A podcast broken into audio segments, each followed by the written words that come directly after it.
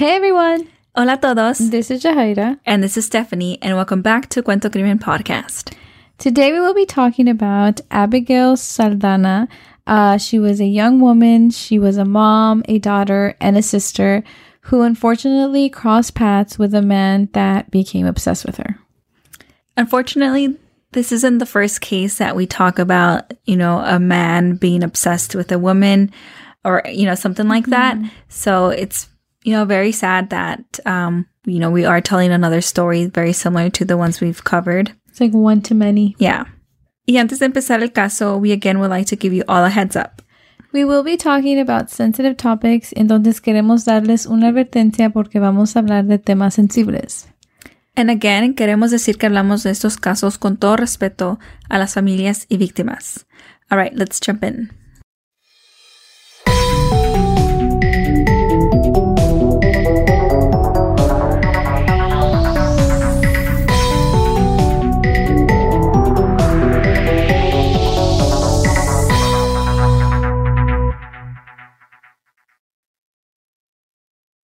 Abigail Saldana, also known as Abby, was young. She was only 22 and she was a mom to a five year old.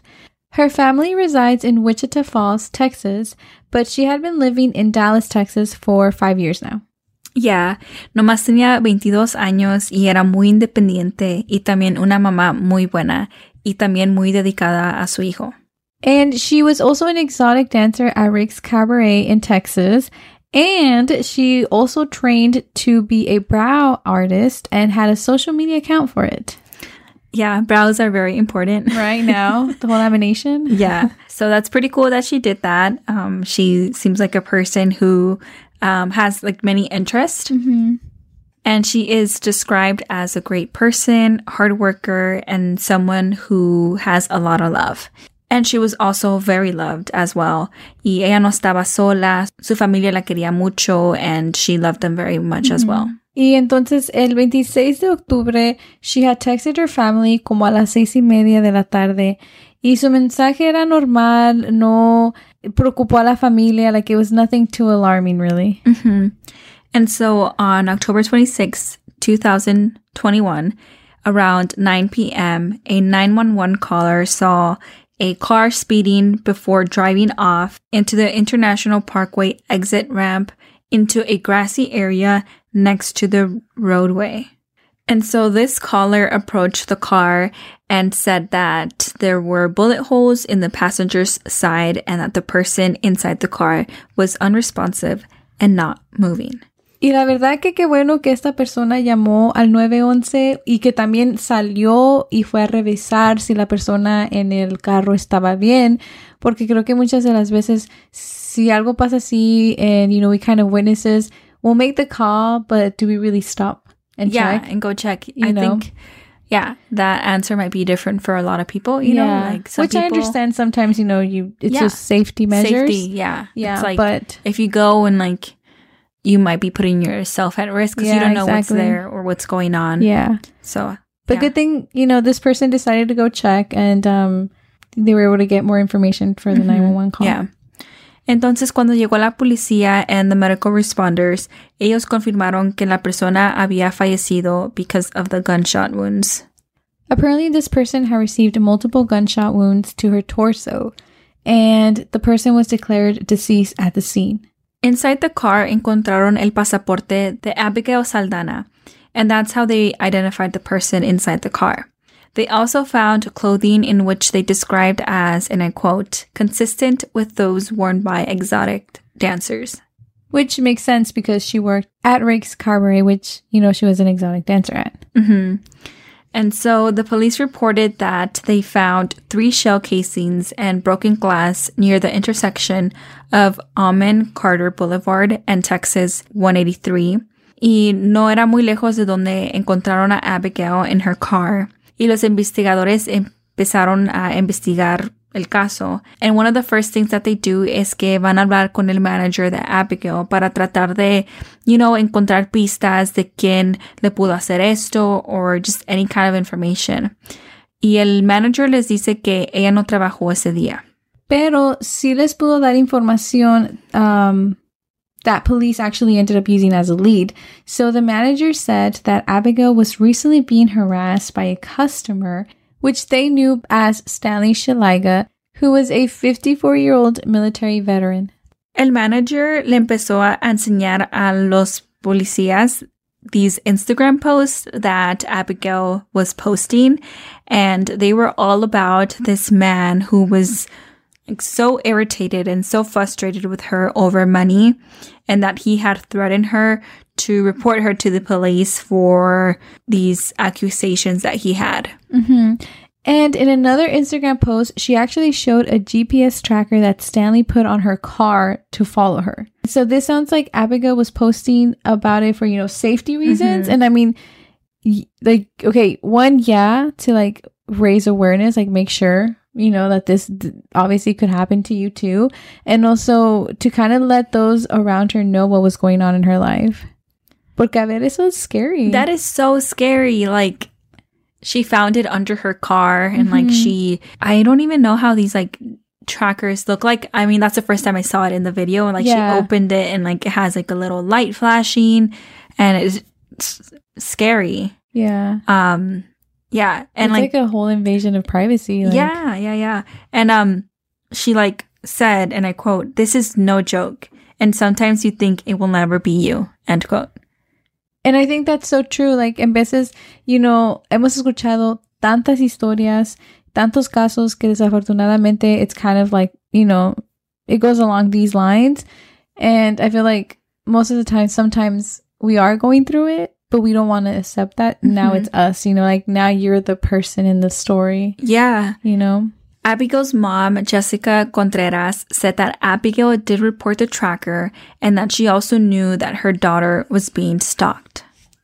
Y como habíamos dicho, Abigail era una bailarina, pero you know, eso no significa nada and we should not, you know, like let those two things correlate. hmm Um, you know, Abigail was not alone. She was a mother, a daughter, a sister. She had like a whole village behind her. Yeah, she was very loved by her mother and her son, and she was also a sister. So she was, I think, the middle child.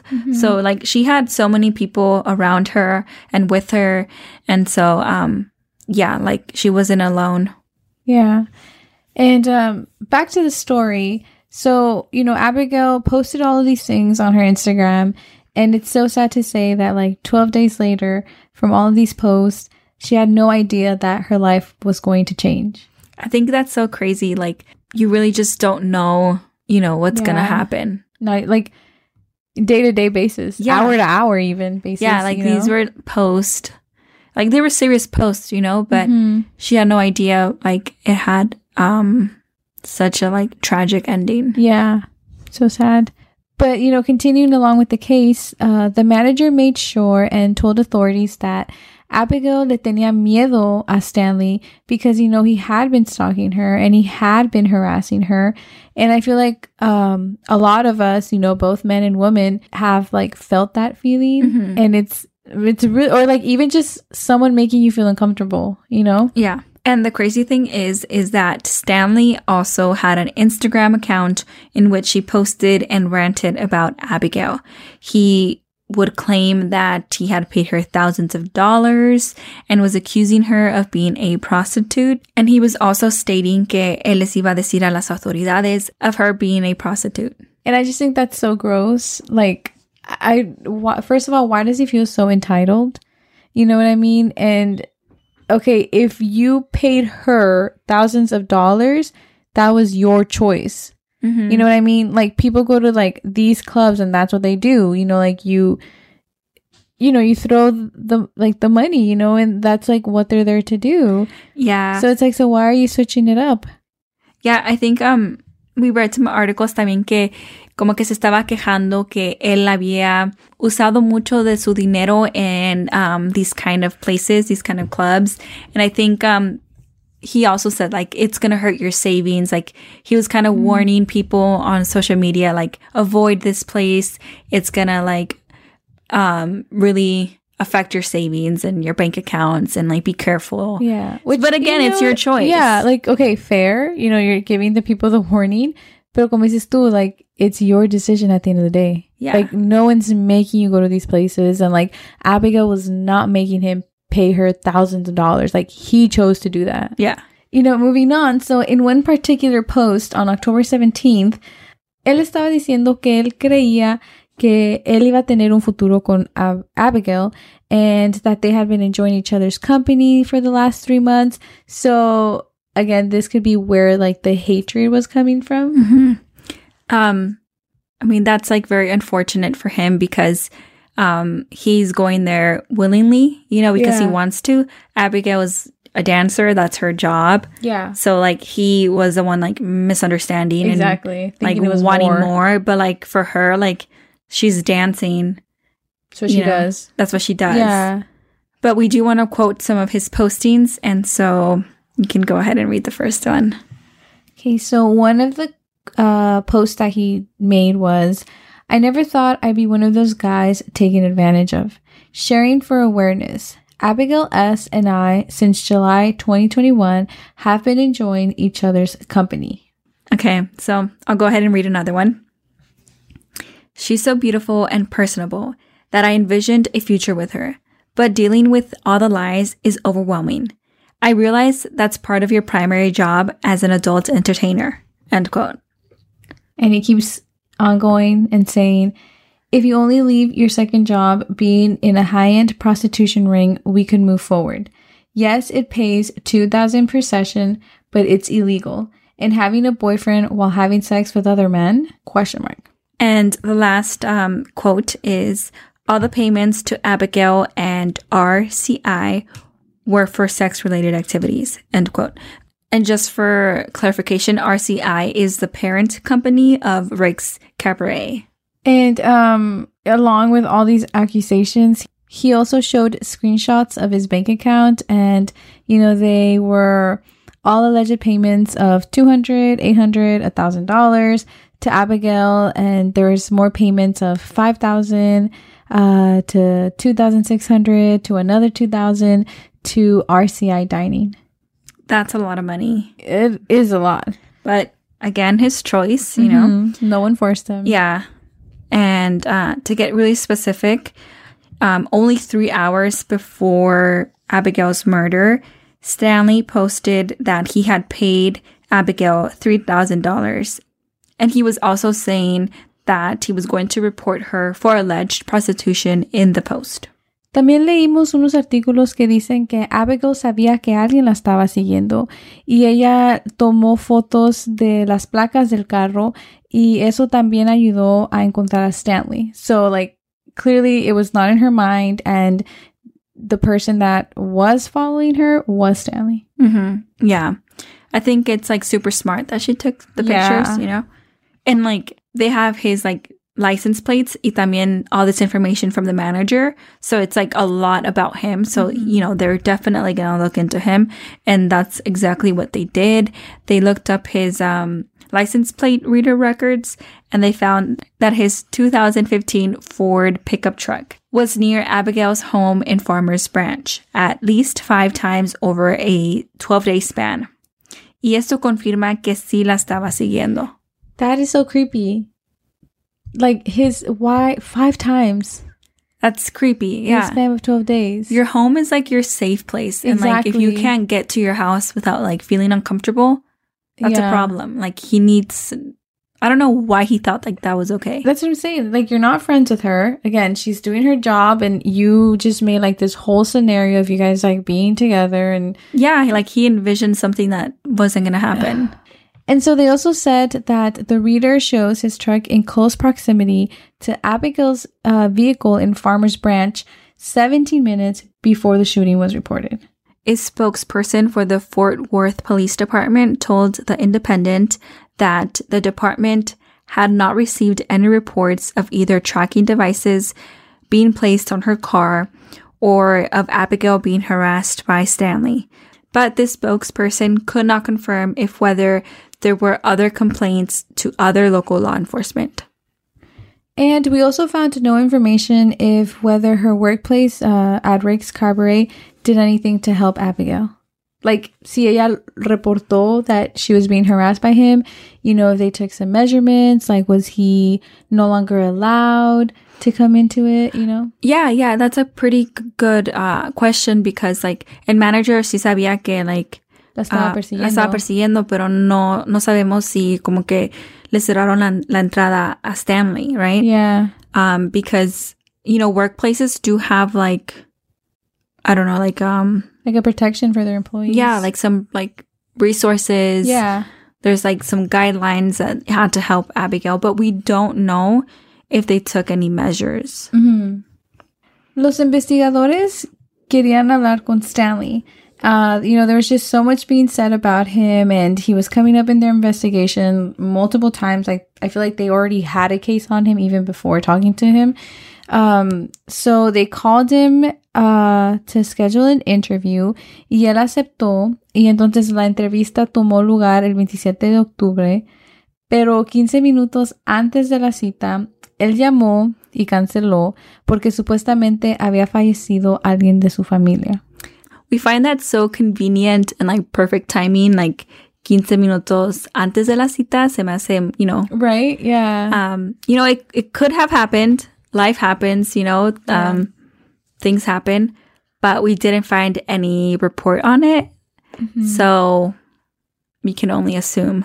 Yeah. Um, and so investigators then obtained a search warrant to enter Stanley's house that same day that, you know, he canceled the interview. Y cuando llegaron allí, Stanley no quiso salir para afuera, no quiso cooperar. And so the SWAT officers eventually went inside and found Stanley on the balcony with several self inflicted cuts. They took him into the hospital and, you know, took care of his injuries. While he was receiving care, investigators obtained an arrest warrant. So shortly he was arrested and charged with murder after being released from the hospital. As of November 2021, Stanley is being held in the Tarrant County Jail on a bond of $250,000. In this moment in time, it is unclear if he has obtained an attorney. And so, you know, just a recap of this whole case. So 54 year old Stanley fatally shot Abigail multiple times after threatening, stalking, and harassing her. Abigail was found dead in her car near the southern entrance to Dallas Fort Worth International Airport, which happened to be not far from where she worked at Rick's Cabaret. And so the RCI is the parent company of Rick's Cabaret. Um, its CEO said that they would soon release a statement regarding Abigail's murder. I feel like que hemos contado muchos casos así como este, and um, that shouldn't be the case. Like, um, in this case, this person envisioned a whole, a whole future with Abigail. No, it's it's honestly like this one this case was really scary to me. The fact that like like Stanley was so convinced that you know, entre ellos dos había algo que estaban empezando un noviazgo, you know, and like I, I don't know, like isn't that That's scary. Like, if you try to put yourself in like the shoes of someone who's being followed and you Yeah. have no control of like their like mindset, Yeah, and and like, I mean, St- Stanley took it too far, right? of course. No, yeah, Um, to say the least. to say the least. But like, it's just like it's scary. Like, even if it's like stalking that won't lead to this, like But stalking is still still scary, scary because it's really uncomfortable. Like, it's Yeah. like you're only making it like the person not wanting you. exactly. You know, like you're not helping yourself at all. at all. And you know, also just like you know how like Steph, you always say like siempre podemos aprender algo de los casos de Mhm. los que hablamos. And I feel like in this case, it's like if someone is stalking you, like speak up. You know, I mean, Abigail obviously did, but I feel like you know if you need to take it to the extra step of a restraining order, Do it. like you know do it because you know obviously like a restraining order can't protect you too from like this you know ending but it's i don't know it's just like it's It, it could be you know? helpful. yeah it could be helpful Um, it could be a wakening call for this person who's stalking Yeah. you. Um, so yeah, and like, a veces pensamos que like you know, um, it's different. You know, like it's Mhm. different for me or things like that. But for Abigail, it started somehow. Like it Yeah. started with like something minor and it escalated to like a tracking device to Yeah. posts and ranting and you know ultimately to death, right? So if it's someone that you like met, you know, and Mm-hmm. at work or like a friend or a neighbor or someone you just bump into like every random Monday morning, like for your coffee, like Yeah. you know, it could be like so innocent, like the way you meet someone, but then like it will, it, sometimes it does like become something else No, and yeah. it could escalate to something like this. Exactly. So I think Really it's better scary. to Also, report. like I think maybe a lot of you already know, but I feel like I heard about this advice like probably earlier this year, like last year barely. And it's like, si alguien te está persiguiendo, don't go home, go to a police station. yeah, Right? Like if you're being followed yeah, and you know, just stop at the police station. That way that person will see and either leave you alone and then right then and there, like you can just tell the the like the police, like, hey, like this person has been following me. yeah. I mean, now I feel like we're, we're like giving a lot of advice, pero también dicen historias like I don't know if this is like a too off topic, but like um you know, there's sometimes that people will put a flyer on your like windshield or Oh yeah. I, I've heard like um stories or like read posts about like people like tying um like soda cans on the bottom of your car so when you start driving away from a parking lot it like rattles and then you're like what's wrong with my car and you get off and like They're there waiting. yeah I've never, I never thought about that. yeah I actually n- I don't know Yeah, yeah. of like a personal story but I saw a Just post like, yeah. of it happening I mean, I wouldn't Hayward. doubt it. Oh, in Hayward. Yeah. Wow, that's super nearby. I, I wouldn't doubt it, you know, because I feel like nowadays, like, there's just so many different, like, techniques and, like, s- people get creative, hmm creative to harm other people. So, so yeah, just make sure that you are all taking care of yourselves and double checking, you know. I Mhm. know Steph and I, we, we always double check our back seats now. oh yeah. Like after we're done recording because we record like in the late evenings. And so sometimes it gets pretty pretty dark outside and we always wait until we check our cars. Okay we're good we're good. Lock the cars start the car you're good. Yeah yeah. So because you just never know. Yeah you never know. So. I feel like we gave a lot of advice sorry y'all. Um but anyways yeah abigail's case was very very tragic you know and i you know send positive vibes to her son who will now grow up without a mother because of another person's you know selfish actions. Um and yeah. Thank you for listening to today's episode, and we will see y'all next week.